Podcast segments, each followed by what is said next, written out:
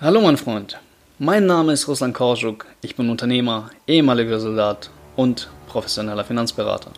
Herzlich willkommen zu meinem Podcast Finance for Heroes. Das heutige Thema lautet garantierte Mieteinnahmen und minimales Risiko. Entspann dich, lehn dich zurück und genieß den Inhalt der heutigen Episode.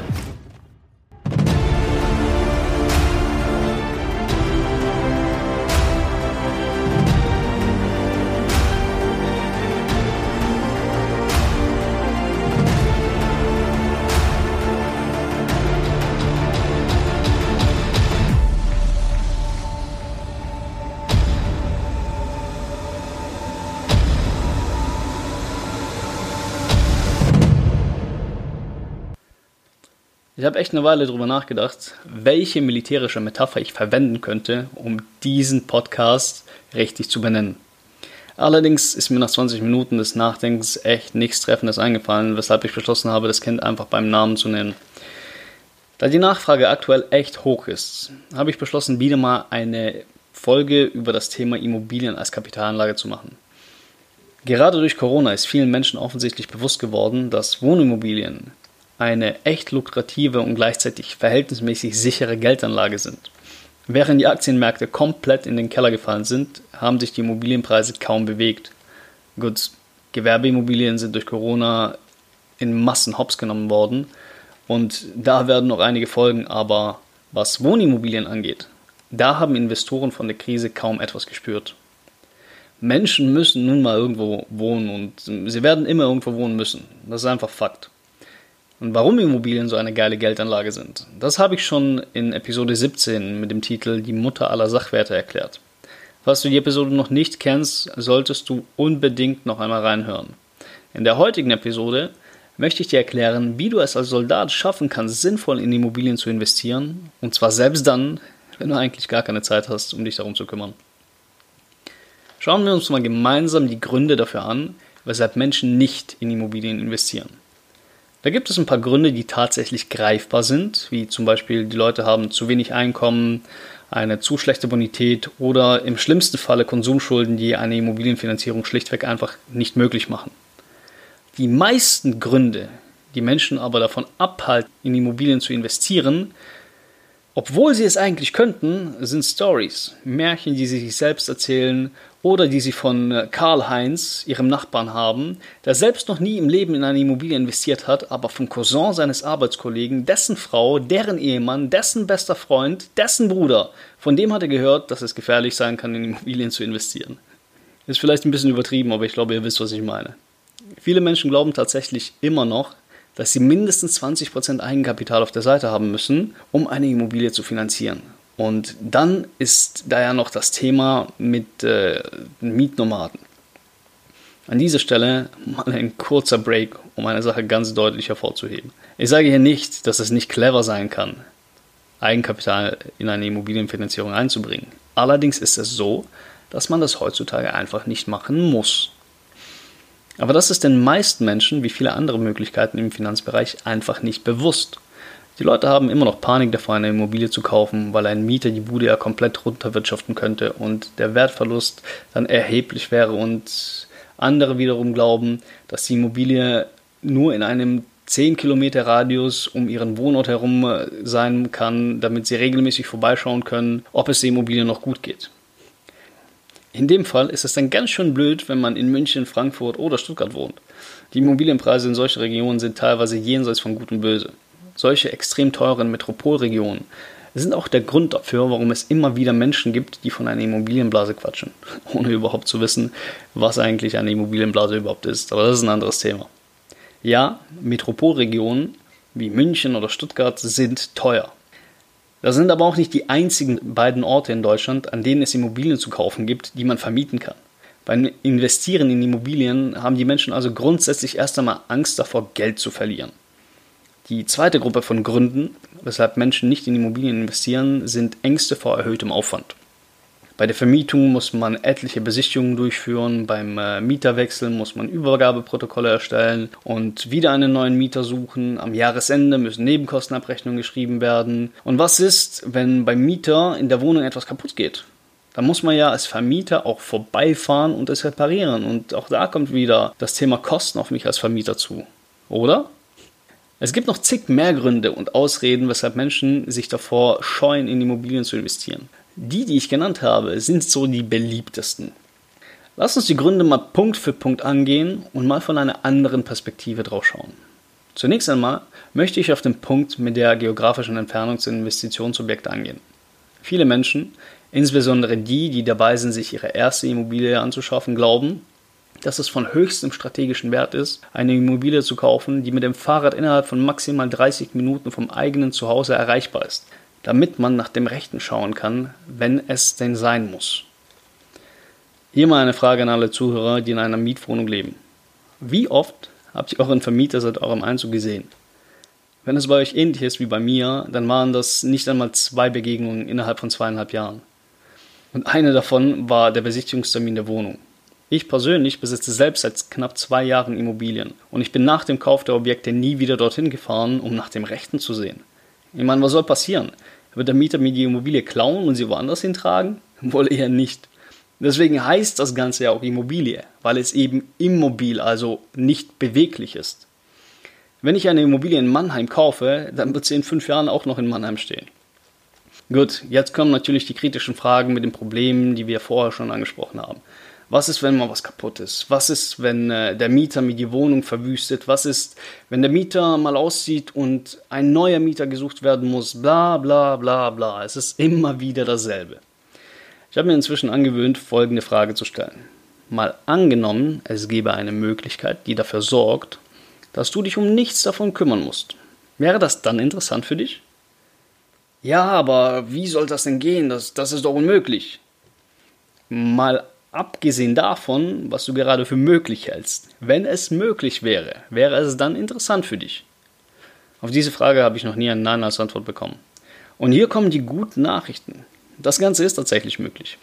Viele Immobilienfirmen und Bauträger wissen genau von diesen Problemen, die die Menschen davon abhalten, in Immobilien zu investieren. Und sie wissen auch, dass nicht jeder, der geborene Investor und Unternehmer ist, der bereit ist, die Risiken ohne mit der Wimper zu zucken einzugehen. Genau deshalb haben sie Konzepte entwickelt, mit denen selbst der stumpfeste Panzergrenadier dazu in der Lage wäre, mit Immobilien ein Vermögen aufzubauen. Nichts für ungut, Jungs, aber ihr seid bekannt dafür, stumpf zu sein. Was die Vermietung angeht, wird das Ganze über eine sogenannte Mietverwaltung geregelt. Vonovia zum Beispiel ist eine solche Mietverwaltung und hat sich da in den vergangenen Jahren einen, sagen wir, speziellen Ruf aufgebaut. Deren Aufgabe ist es dafür zu sorgen, dass Wohnobjekte vermietet werden und dass dafür auch entsprechend Miete gezahlt wird. Und diese Aufgabe nehmen die Mietverwaltungen sehr ernst. Die nehmen sie sogar so ernst, dass sie hin und wieder mal weniger nette Maßnahmen gegen die Miete einleiten.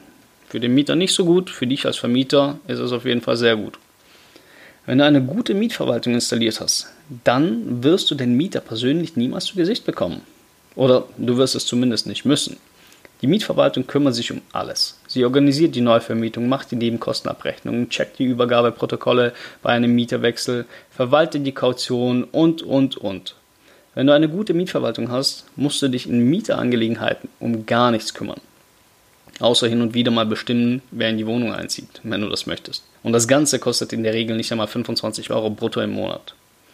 Wenn in der Wohnung des Mieters etwas kaputt geht, kannst du in allererster Linie einmal vereinbaren, dass der Mieter Kleinstreparaturen von bis zu 150 Euro selbst zu tragen hat.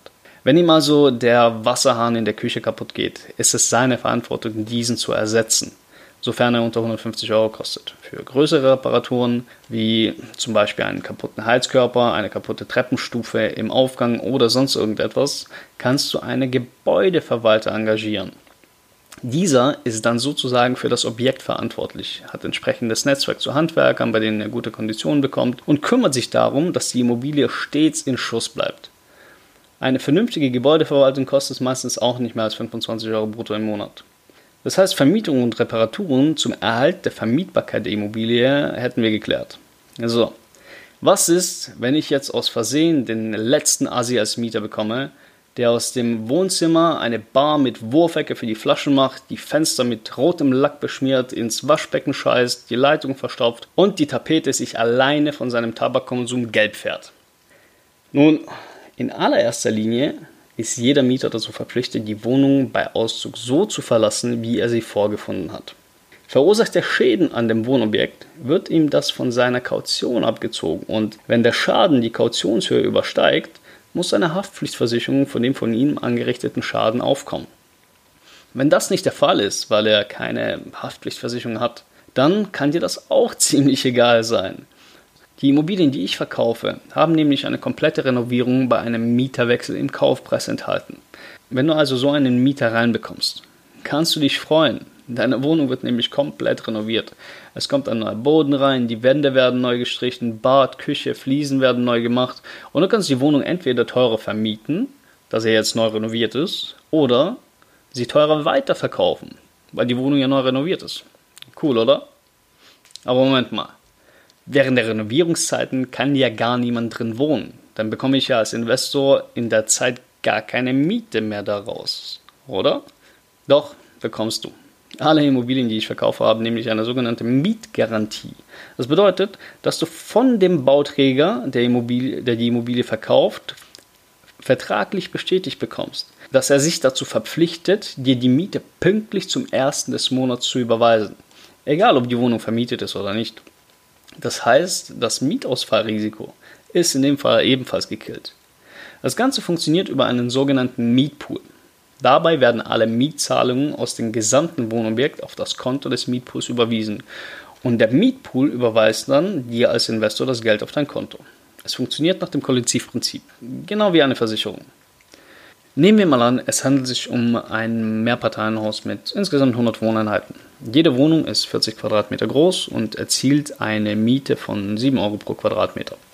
Pro Wohnung sind das dann insgesamt 280 Euro Kaltmiete im Monat und 336.000 Euro Kaltmiete im Jahr, die auf das Konto vom Mietpool überwiesen werden. Der Mietpool überweist den Investoren einen geschmälerten Mietzins von zum Beispiel 6,50 Euro pro Quadratmeter. In diesem Beispiel wären das insgesamt 260 Euro im Monat Kaltmiete für die 40 Quadratmeter Wohnung und insgesamt 312.000 Euro im Jahr Kaltmiete für die gesamte Wohnanlage.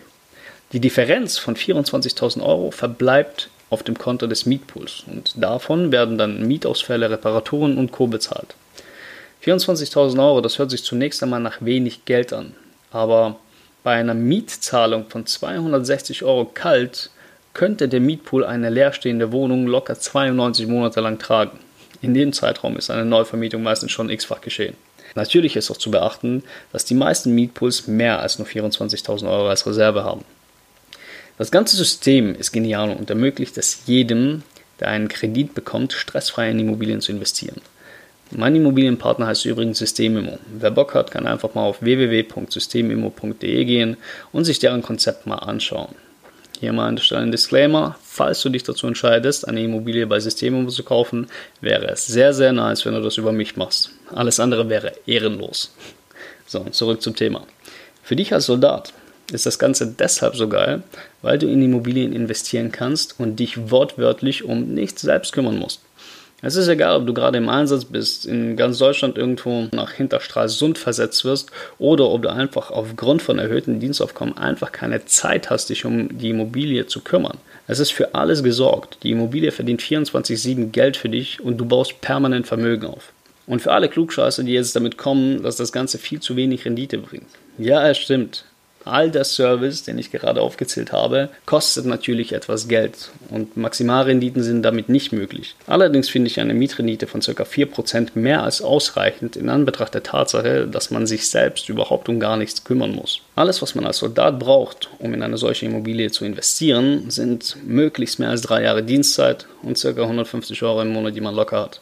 Eigenkapital kann eingesetzt werden, muss es aber nicht. Und um auf die Frage zurückzukommen, warum die Bauträger und warum die Immobiliengesellschaften das Ganze so machen. Ganz einfach, weil es deren Business antreibt. Nützt ja keinem, wenn die tolle Immobilien, tolle Objekte einkaufen, die sie nicht weiterverkauft bekommen. Ein solches System lässt sich viel, viel einfacher verkaufen, weil die Zielgruppe viel, viel größer ist, als schlicht und einfach nur reine Immobilien ohne irgendein System dahinter. Gut, das war heute eine etwas ausführlichere Folge. Solltest du aber trotzdem noch Fragen zu dem Thema haben, schreib mich einfach gerne an, dann quatschen wir mal drüber und wenn du eine Systemimmobilie kaufen möchtest, dann sollten wir beide uns sowieso mal unterhalten. Wir kommen zur Frage des Tages. Was genau hält dich davon ab, in eine Wohnimmobilie zu investieren? Das war's für heute. Wenn dir die Idee von Finance for Heroes gefällt, dann hilf mir dabei, die Message zu verbreiten. Wenn du diese Idee unterstützen möchtest, dann abonniere diesen Podcast, bewerte ihn mit 5 Sternen und lass gerne einen Kommentar da. Folge mir auch auf Instagram und auf Facebook. Hier findest du mich unter dem Namen Russland Herbst oder auch unter Finance for Heroes. Wenn du möchtest, kannst du mich auch gerne auf meiner Website www.financeforheroes.de besuchen und mir schreiben oder mich einfach auf Social Media kontaktieren. Und wenn in diesem Podcast etwas Wertvolles für dich dabei war, dann mein Lieber, sage es deinen Kameraden weiter. Mein Freund, ich wünsche dir noch einen schönen Tag.